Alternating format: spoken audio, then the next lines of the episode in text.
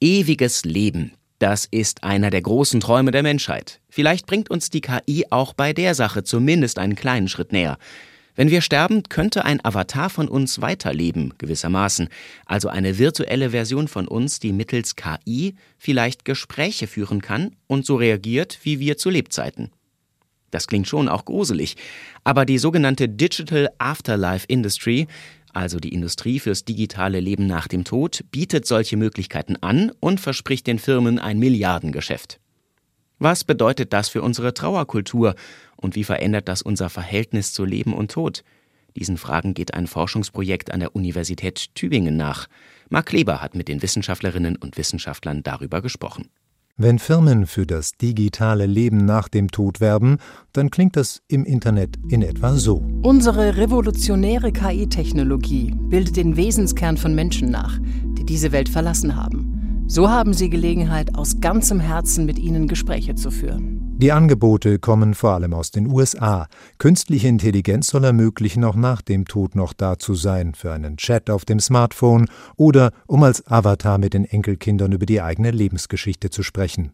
Diese virtuelle Interaktion mit Verstorbenen ist eine neue Qualität, sagt die Tübinger Medienethikerin Jessica Hesen. Weil ich dann in so ein Verhältnis gedrängt werde von ja, menschlichem Austausch und diese, diese Videos, diese Avatare eine sehr starke Suggestionskraft haben, als ob sie eigentlich echt wären. Für die meisten Angebote beantwortet man zu Lebzeiten Fragen und lässt sich beim Interview aufzeichnen. Mit diesen Daten arbeitet die KI.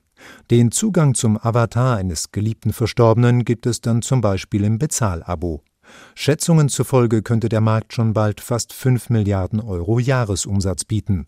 Deshalb müsse man sich jetzt schon damit beschäftigen, meint Jessica Hesen, denn die Angebote haben Einfluss auf die Menschen, zum Beispiel im Trauerprozess. Viele, die wir auch interviewt haben und die Fachleute sind im Bereich Trauer und Sterben, die sagen, das kann zu einer Art suchtartigen Verhalten führen. Also man kann nicht abschließen im Trauerprozess. Das ist die eine Seite, die das dann sehr kritisch betrachtet. Und andere sagen, man kann es eventuell sogar benutzen für Psychotherapien. Man kann auch mal sprechen mit den Verstorbenen, so ähnlich wie man auch ein Grab aufsucht und fühlt sich irgendwie aufgehoben und getröstet getröstet. Auch in der Erinnerungskultur dürfte künstliche Intelligenz eine wachsende Rolle spielen. Ich bin froh, wenn ich 100 Jahre von jetzt mit Schülern, mit Erwachsenen noch sprechen kann, sagt Kurt S. Meyer, hochbetagter Zeitzeuge der Shoah.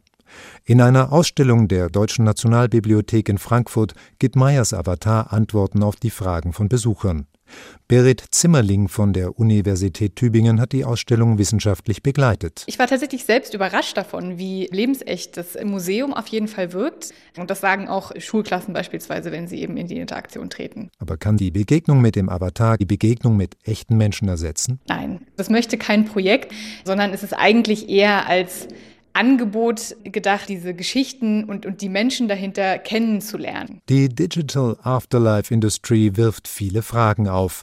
Den Menschen, die das Tübinger Forschungsteam interviewt hat, waren die digitalen Abbilder Verstorbener jedenfalls noch eher unheimlich. Das hat sowas von Geistern, Zombies und so weiter. Das ist bei uns kulturell auch sehr stark geprägt. Wir fühlen uns dadurch natürlich teilweise auch bedroht, weil man ist ja auch froh, wenn man mal einen Trauerprozess abschließen konnte. Und jetzt nochmal zu reden mit der verstorbenen Oma hat dann natürlich einen Gruselfaktor.